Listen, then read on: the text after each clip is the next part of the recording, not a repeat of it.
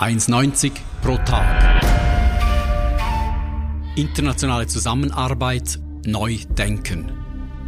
In unserem Podcast diskutieren ETH-Alumni Entwicklungsziele und aktuelle Herausforderungen in der internationalen Zusammenarbeit.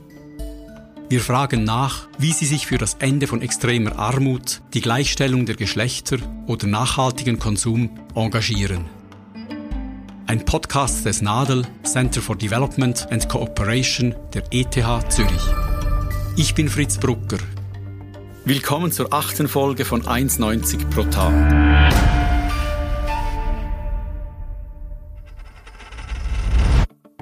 Heute begrüße ich Martin Fessler. Der studierte Soziologe hat das NADEL bereits 1986 bis 1988 absolviert. Martin Fessler blickt auf eine lange Karriere bei der Direktion für Entwicklung und Zusammenarbeit DEZA zurück. Zwölf Jahre war er für die Ausarbeitung der Botschaft zur Entwicklungspolitik zuständig und hat die entwicklungspolitischen Dossier für den Bundesrat sowie die Kommissions- und Parlamentsgeschäfte betreut. In dieser Zeit war er während sechs Jahren Stabschef und Mitglied der Direktion der DEZA. Er äußert sich auch noch heute regelmäßig zu aktuellen entwicklungspolitischen Fragen und ist daneben Präsident von Trigon Film. Wir reden darüber, warum ein weiter so wie bisher nicht genügt, wenn es die Schweiz mit der Umsetzung der Agenda 2030 für eine nachhaltige Entwicklung ernst meint. Wir fragen, ob der Raum für die Zivilgesellschaft enger wird und wir reden darüber, was ihn an Filmen von Regisseuren aus Lateinamerika, Asien und Afrika fasziniert. Martin, herzlich willkommen. Danke, dass du dir Zeit nimmst. Ja, sehr gerne. Danke für die Einladung. Die Agenda 2030 fordert ja alle Länder auf, die nachhaltige Entwicklung zu unterstützen, und zwar nicht nur im Süden, sondern auch national im eigenen Land und global. Und das bedingt, dass Wirtschaft und Gesellschaft nachhaltiger gestaltet werden müssen. Und dazu braucht es eine Reformation bei der Innenpolitik und der Außenpolitik. Jetzt hat die Schweiz zusammen mit anderen Staaten letztes Jahr zu einer beschleunigten Umsetzung dieser Agenda 2030 aufgerufen. Offenbar harzt es da ein bisschen. Wo steht die Schweiz selber in der Umsetzung dieses Prozesses in deiner Einschätzung? Die Schweiz äh, hat sich in der Ausarbeitung der Agenda 2030 für nachhaltige Entwicklung sehr äh, engagiert und äh, ist eigentlich sehr weit äh, gekommen in der Mitgestaltung der Agenda. Aus meiner Sicht ist die Agenda 2030 ein historischer Glücksfall. Ich denke nicht, dass ein solches Konstrukt heute noch möglich wäre. Jedenfalls existiert jetzt ein Kompass für die internationale und nationale Politik. Es ist klar gesetzt, dass Entwicklung und Ökologie zusammen gedacht und gestaltet werden müssen. Es ist, wie du sagst, ein Perspektivenwechsel. Also der Kompass gilt für die reichen und für die armen Länder. Und äh, es geht um den Perspektivenwechsel und eine Zusammenarbeit auf äh, gleicher Augenhöhe. Könntest du das noch ausführen? Das ist die ungemeine Chance der Agenda 2030, dass es jetzt nicht einfach um Entwicklungsländer im äh, fernen Süden geht, sondern es geht eben auch um die Schweiz. Und das ist ein ambitiöses neues Wohlfahrtskonzept. Also wie gelingt es, Wirtschaft, Gesellschaft so zu gestalten, dass ein Leben innerhalb der planetaren Belastungsgrenzen möglich ist. Und hierzu werden Transformationsprozesse angemahnt. Steht ja auch in der Präambel der Agenda, oder? Transformation für eine Welt. Jetzt, der systemische Ansatz ist in dem Sinn äh, zu wenig übersetzt und die Herausforderungen bleiben immer noch, was ist eine internationale Zusammenarbeit, die eben mit diesen Entwicklungs nachhaltigen Entwicklungszielen kompatibel ist. Ganz konkret, was für Maßnahmen oder Entscheidungen wären nötig, um nicht auf halbem Weg stehen zu bleiben? Also auf der Ebene der äh, Botschaft für internationale Zusammenarbeit fällt auf, dass ökologische Aspekte nur marginal behandelt werden. Und eigentlich sollten ja gerade diese Herausforderungen, die ökologischen Herausforderungen im Zentrum stehen. Also hier hätte ich mir gewünscht, dass man eine saubere Analyse der Armuts- und Entwicklungsregionen macht. Also welche Instrumente sind notwendig in äh, unterschiedlichen Kontexten und welche Innovationen will vor allem die Schweiz in diesem Prozess unterstützen. Ich denke, wenn man die Transformationserfordernisse gruppieren will, sind es vor allem Energie, Stadtentwicklung und äh, Landnutzung, oder? Das sind die vorrangigen Felder der Transformation. Und hier hätte ich mir gewünscht, dass sich die Schweiz ein klareres Profil äh, gibt. Jetzt sagst du, diese drei Bereiche hätten angesprochen werden müssen. Woran liegt das? Fehlt es an den Daten, an der Evidenz, an der Information, dass das nicht gemacht wurde? Ja, wenn man sich die äh, Ausarbeitung der Botschaft etwas anschaut und den Diskurs, den der verantwortliche Departementschef damals forciert hat, nämlich Switzerland First, da kommt man den Eindruck, man will quasi eine Entwicklungspolitik aus der eigenen Warte, aus der nationalen Warte schreiben. Und das steht natürlich quer zur internationalen Agenda und der internationalen Aufgabe, sodass am Schluss einfach so ein, ein ein, Flickwerk entstanden ist, oder? Wo zwar vieles angesprochen ist, aber nirgendwo klar ausgeführt, was sind dann die erfolgreichen Pisten, die da eingeschlagen werden, mit welchen Innovationen wird die Schweiz in Zukunft vor allem hier ihren Beitrag leisten und wie weit hängt das eben auch mit veränderten Politikprozessen in der Schweiz zusammen. Diese Politikkohärenz zwischen Innenpolitik und Außenpolitik, wie steht da die Schweiz im Vergleich mit anderen Ländern?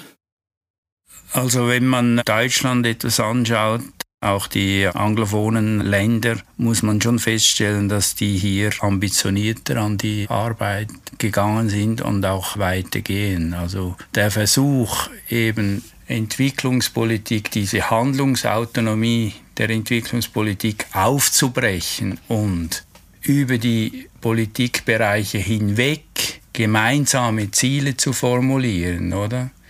Die eben für alle Politikbereiche Geltung haben diese schwierige Anstrengung, die wurde vermieden. Weil das würde natürlich heißen, dass man sich die Zielkonflikte genau anschaut. Also der Schweiz fehlte der Mut, genau hinzuschauen. Vor welchem Zielkonflikt scheut sich die Schweiz am meisten? Ja, sicher Wirtschafts- und Handelspolitik. Also das ist ein tabuisiertes Politikfeld, wobei man hier natürlich auch die Frage stellen muss, ja, wie zukunftsorientiert ist dann diese ganze Geschichte?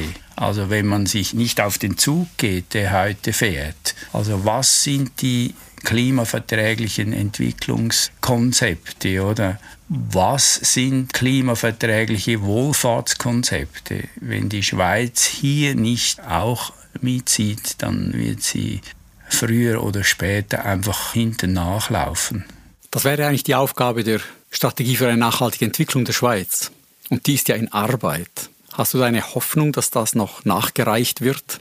Ich habe immer eine Hoffnung, oder? Aber wenn man sich die Vernehmlassungsversion anschaut, habe ich den Eindruck, es ist wie auf einer Skitour, wenn das Licht so diffus wird und du nicht mehr weißt, geht es jetzt aufwärts oder abwärts. Also die Konturen der Landschaft, die werden nicht mehr sichtbar. Die Vernehmlassungsvorfrage, die hat ungemeine Fülle von, äh, von hehren Absichten zusammengestellt, ist eine Fleißarbeit sondergleichen. Aber wenn man auf einen Gipfel will, dann muss man sich auf eine Route festlegen und man muss Alternativoptionen erwägen und begründete Entscheidungen für eine bestimmte Richtung angeben können, oder? Und das ist noch nicht geschehen. Jetzt gab es ja eine breite Palette von Antworten in der Vernehmlassung. Hoffentlich wird sich da noch etwas verbessern. Kommen wir noch auf deinen Werdegang zu sprechen. Haben dich eher die politischen Fragen oder konkrete Projekte in armen Ländern interessiert? Ja, es ist natürlich immer äh, beides, kann man schlecht trennen voneinander. Aber ich habe mich schon äh, vornehmlich für Policy-Fragen interessiert. Die großen Schritte aber dann natürlich auch die Leidenschaft, die großen Schritte in die kleinen Schritte zu übersetzen. Jedenfalls äh, hatte ich das Glück, breite Erfahrungen zu machen in der internationalen Zusammenarbeit also von der humanitären Hilfe über die bilaterale Zusammenarbeit zur multilateralen Zusammenarbeit. Ich habe die Entwicklungszusammenarbeit vor allem in Konfliktregionen kennengelernt und mitgestaltet, also Konfliktregionen wie äh, die Region der großen Seen, Äthiopien und äh, Mosambik. Du hast Reden geschrieben für die damalige Außenministerin in einer Funktion als Stabschef. Wenn man solche Reden schreibt, die sind ja oft politisch austariert und gut abgewogen. Wie weit kann man da auch als Schreiber Akzente setzen und die Politik der DEZA beeinflussen oder vielleicht sogar auch den öffentlichen Dialog?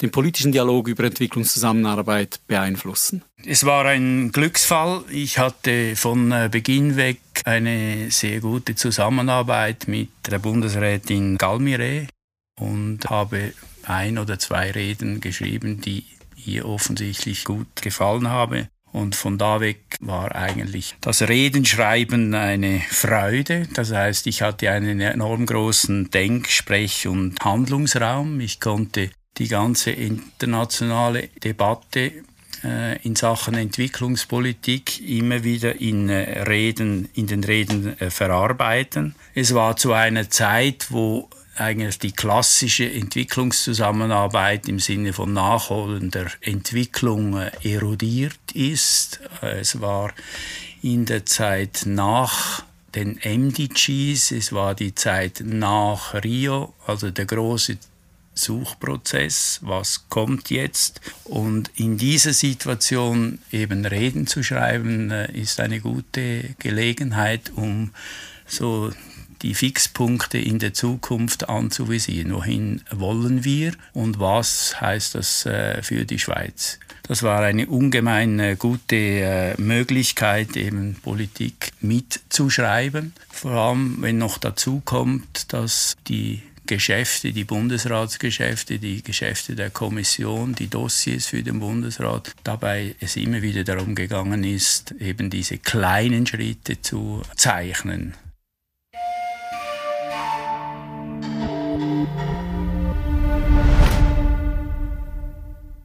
Martin, ich nenne dir ein paar Begriffspaare und bitte dich, mir zu sagen, welcher der Begriffe jeweils besser zu dir passt. Extrovertiert oder introvertiert? Extrovertiert. Realistisch oder rebellisch? Realistisch. Detailorientiert oder spontan? Spontan. Ehrgeizig oder bescheiden? Ehrgeizig.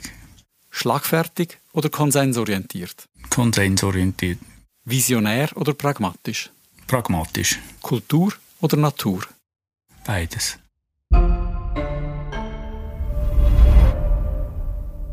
Also in einem anderen Politikfeld hat sich die Schweiz ganz klare Ziele gesetzt. Die Schweiz bewirbt sich um einen Sitz im UNO-Sicherheitsrat für 2023-2024. Neben den fünf ständigen Mitgliedern hat es im Sicherheitsrat immer zehn nichtständige Mitglieder, die auf zwei Jahre gewählt sind.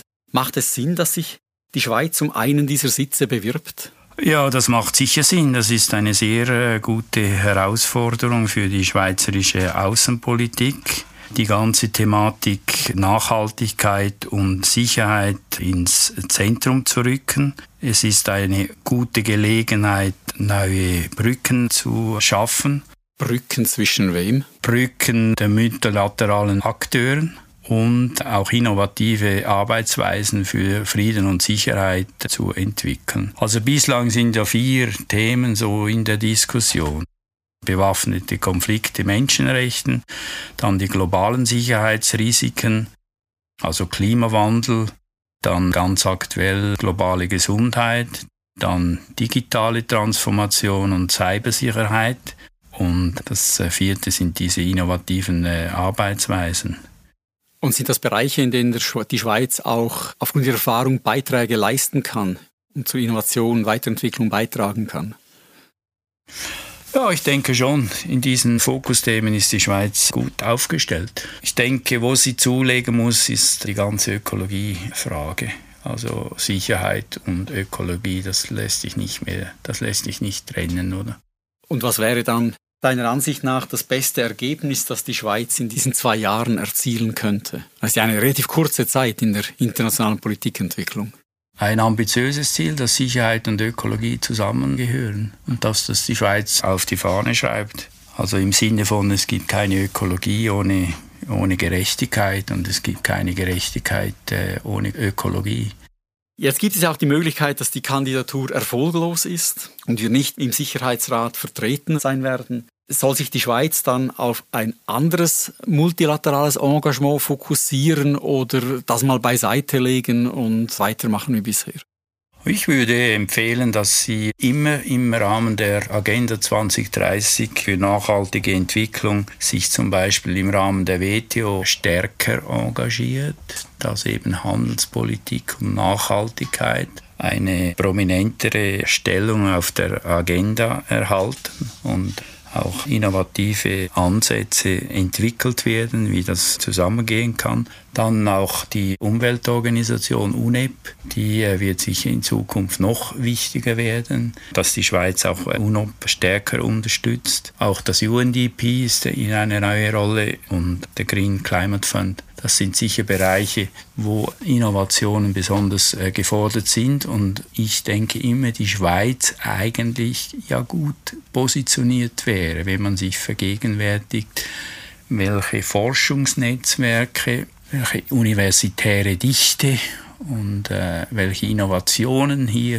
äh, in diesem Land entwickelt werden können. Also dass man mit diesen Innovationsmotoren ja auch im Rahmen der internationalen Zusammenarbeit recht weit vorankommen könnte. Welche Rolle spielt dabei die Zivilgesellschaft? Ja, die Zivilgesellschaft hat sicher eine wichtige Rolle zu spielen.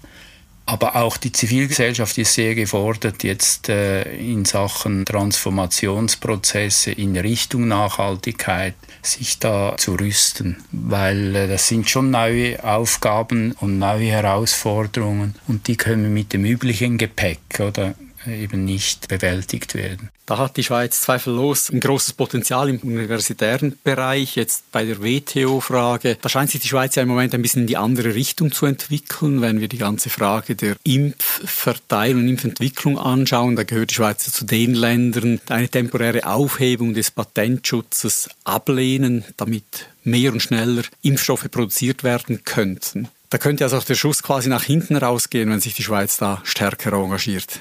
Ja, aber die, die Schweiz wird nicht darum herumkommen, diese Auseinandersetzung zu führen. Also was ist es überhaupt noch zuträglich, heute eine, soll ich sagen, mit dem Patentschutz oder diese heilige Kuh oder weiterhin zu, äh, zu halten oder springt sie über den Schatten und sagt im Sinne der nachhaltigen Entwicklung und so weiter ist hier ein anderer Weg angezeigt. Also diese Debatte, die muss sicher geführt werden. Ich stelle einfach fest, dass die Auseinandersetzung äh, nicht so äh, offen, offen läuft. Jetzt hat die Zivilgesellschaft im politischen Prozess in der Schweiz ja eine Herausforderung. Der Bundesrat hat nach der Abstimmung über die Konzernverantwortungsinitiative beschlossen, den Nichtregierungsorganisationen die Informations- und Bildungsarbeit für Projekte die von der DEZA finanziert worden sind, zu verbieten. Sie dürfen keine Mittel mehr der DEZA dafür verwenden. Und ein halbes Dutzend parlamentarische Vorstöße wollten eigentlich noch weitergehen. Ist dieser Maulkorb eine Episode, so quasi ein Betriebsunfall im politischen Geschäft, oder erkennst du einen Trend, die unabhängige Information oder auch politische Diskussion in der Schweiz einschränken zu wollen oder in die Schranken zu weisen? Ich glaube, dieser Konflikt zeigt gut auf, wie, in welcher paradoxen Situation äh, wir stecken. Auf der einen Seite brüstet sich die Schweiz immer große Vorreiter für gute Regierungsführung äh, und so weiter zu sein. Und auf der anderen Seite geht es ja vor allem um die Frage, wie eben der Stoffwechsel neu organisiert werden kann, der Stoffwechsel mit der Natur. Also wir können nicht mehr mehr so unbeschränkt Ressourcen verbrauchen. Also der Rahmen ist äh, eng und wird noch enger. Und äh, sobald dann die Zivilgesellschaft aus dieser Warte Position bezieht, dann haben äh, verschiedene, vor allem bürgerliche Politiker Mühe bekommen.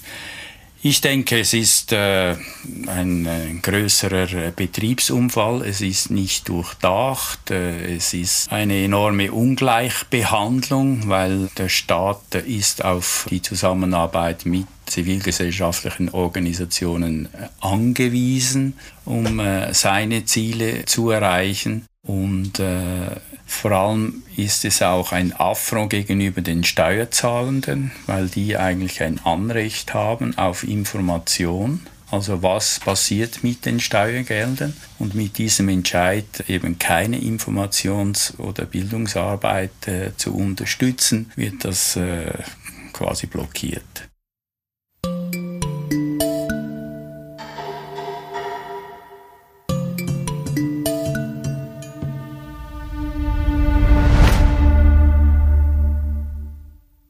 Martin, du trägst noch einen ganz anderen Hut. Du bist Präsident von Trigon Film.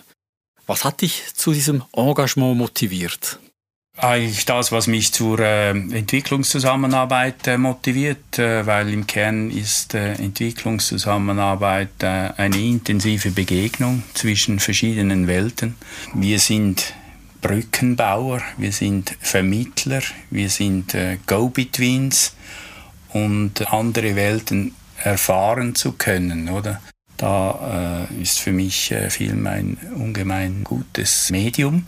Und es kommt dazu, dass das Filmschaffen natürlich im, im, globalen Süden und so weiter noch eine besondere Herausforderung ist und äh, es immer wieder gelingt, äh, sehr gute Geschichten, filmische Geschichten auch hierzulande präsentieren zu können. Kannst du ein Beispiel nennen für einen Film, der für dich so quasi ein, ein Augenöffner war? Also ein Augenöffner war Atlantik, ein westafrikanischer Film vor zwei Jahren, hat in Cannes, war ein Erstlingswerk, hat Preis gemacht, erzählt die Geschichte der Migration aus der Perspektive der Frauen, die zurückbleiben. Ungemein dichte Erzählung, ungemein spannend Jetzt vermittelt ja Trigon Film solche Filme. Braucht es das heute eigentlich noch, wo jeder Filmemacher quasi den Film auf Vimeo oder YouTube stellen kann? Ja, es braucht, weil das Angebot vom Trigon geht natürlich noch weiter. Also wir präsentieren die Filme in den Kinos, es gibt Diskussionen, die Debatten, die Regisseure werden eingeladen, es gibt Hintergrundgespräche. Also es ist nicht einfach nur der Film äh, für sich, sondern das ganze Drum und Dran äh, kommt dazu. Ich denke, dass Trigon seinen Platz hat und auch in Zukunft äh, haben wird, weil es ist ein enormes Interesse, vor allem jetzt auch in dieser Pandemiezeit. Das Filmingo-Angebot ist auf größtes Interesse gestoßen. Jetzt haben wir über die Rolle gesprochen von Filmen aus dem globalen Süden hier bei uns. Welche Rolle spielen eigentlich Filme oder Kultur äh, allgemein in diesen Ländern selber? Für die Debatte um Entwicklung, das politische Geschehen oder das gesellschaftliche Leben? Also was ich sehr gut kenne, ist jetzt äh, Mosambik und dort wird die Auseinandersetzung sehr intensiv geführt. Also Kulturschaffende bringen sich da prominent ein und äh, ich hatte das Glück, vor allem mit einem Schriftsteller näher zusammenzuarbeiten und der hat jetzt kürzlich eine Trilogie über den portugiesischen Kolonialismus geschrieben. Da geht es um die Auseinandersetzung der letzte König äh, im südlichen Afrika, der gegen die Portugiesen äh, gekämpft hat und aber auch ein sehr brutales äh, Regime geführt hat. Und die Geschichte zu erzählen, die war insofern schwierig, dass Leute im südlichen Afrika sich noch erinnern konnten an diese Figur und wie nicht darüber sprechen wollten. Und das ist gleichzeitig auch heute ein Problem in Mosambik, dass man über den 16 Jahre laufenden Bürgerkrieg nicht so offen sprechen kann. Und ich denke, diese Art von äh, Auseinandersetzung mit der äh, Geschichte und so weiter ist ungemein, äh, ungemein wertvoll. Und werden solche Kulturschaffende wie jetzt in diesem Fall Miyakuto auch wahrgenommen im eigenen Land oder ist es vor allem für ein ausländisches Publikum? Nein, die werden sehr wahrgenommen. Heißt das, dass die Entwicklungszusammenarbeit mehr Kulturschaffende fördern sollte im Süden? Ich denke, das sollte selbstverständlich da, dazugehören. Ohne das wird es wahrscheinlich schwierig sein. wenn du mir die Frage so stellst, erinnere ich mich jetzt an eine Debatte in, in äh, Basel, an einem Literaturfestival, wo Mia Gutto auch gefragt wurde, ja, warum schreiben Sie dann überhaupt in einem Land, wo es so viele Analphabetinnen und Analphabeten gibt? Und seine Antwort war klar, zuerst innerviert im Sinne von, ja, diese Frage würden Sie einem europäischen Schriftsteller nicht stellen, aber ich schreibe, weil ich gerne Geschichten erzähle, oder? Und er hat dann eine Geschichte erzählt, die mich in der Entwicklungszusammenarbeit nachdrücklich geprägt hat. Und wenn ich die Geschichte jetzt weitererzählen möchte. Es war 1992 äh, Vorbereitung der Wahlen in Mosambik erstmals und Politiker irgendwo im Busch, Dorfversammlung er erklärt sein Programm, was er alles machen wird. Ich werde euch zu Armut herausführen, ich werde auch eine Schule bauen, ich werde eine Straße bauen lassen. Und großes Schweigen und irgendwann ein alter Bauer und sagt, das erinnert mich an die Geschichte vom Fisch und dem Affen. Da ist ein Affe, der an einem Fluss entlang spaziert, der sieht einen Fisch und der Fisch macht so seine Bewegungen. Der Affe denkt und resoniert, dem geht es nicht gut, ich muss was unternehmen, hin und her überlegt und irgendwann hat er den Fisch gepackt, der ist in der, in der Hand äh, verstorben. Der Affe ganz betrübt sagt dann, wäre ich nur etwas früher gekommen. Und diese Situation, die ist mir häufig in der Entwicklungszusammenarbeit in den Sinn gekommen wenn es dann geht, Projekte zu präsentieren und was da alles anders wird und werden soll. Und der alte Bauer hat, glaube ich, eine tiefe Einsicht. Wir sind da und wir sind schon lange da und, und wir versuchen zu überleben. Wir machen unser Möglichstes. Und wenn man nicht da einklinken kann, oder, dann hat man wahrscheinlich Wichtiges verpasst. Und darum ist es eben besonders wichtig, sich mit äh, den kulturellen Ausdrucksformen in einem Land auseinanderzusetzen. Zum Schluss noch, wir haben jetzt viel über nachhaltige Entwicklung geredet, über Kulturschaffen. Gibt es einen Film, den du unseren Zuhörerinnen und Zuhörern empfehlen würdest, so quasi eine filmische Vertiefung zu dem, was wir besprochen haben? Ja, ein schöner Film ist von Olagur Eliasson, der jetzt eine wunderschöne Ausstellung im Beiler Museum zu sehen ist. Also von dem gibt es verschiedene Filme zu dieser Thematik, mehr halt künstlerische Filme. Dann äh, ein anderer Film, den ich empfehlen, ist vom britischen Umweltaktivist, dem äh, alten Mann Attenborough. Der hat verschiedene Filme, eindrückliche Filme gemacht über äh, Biodiversität und Degradation der Ökosysteme. Gut, vielen Dank für dieses Gespräch, Martin. Bitte. Das war 1,90 pro Tag. Heute zu Gast Martin Fessler. Der Soziologe setzt sich für die konsequente politische Ausrichtung der Schweiz an den Zielen der nachhaltigen Entwicklung ein. Links zu meinem Gast, zu Fragen rund um die globalen Nachhaltigkeitsziele und zu Kulturschaffenden aus dem globalen Süden finden Sie in den Show Notes zu dieser Episode und auf unserer Website nadel.ethz.ch podcast. Schön waren Sie dabei und bis bald auf dem gleichen Kanal.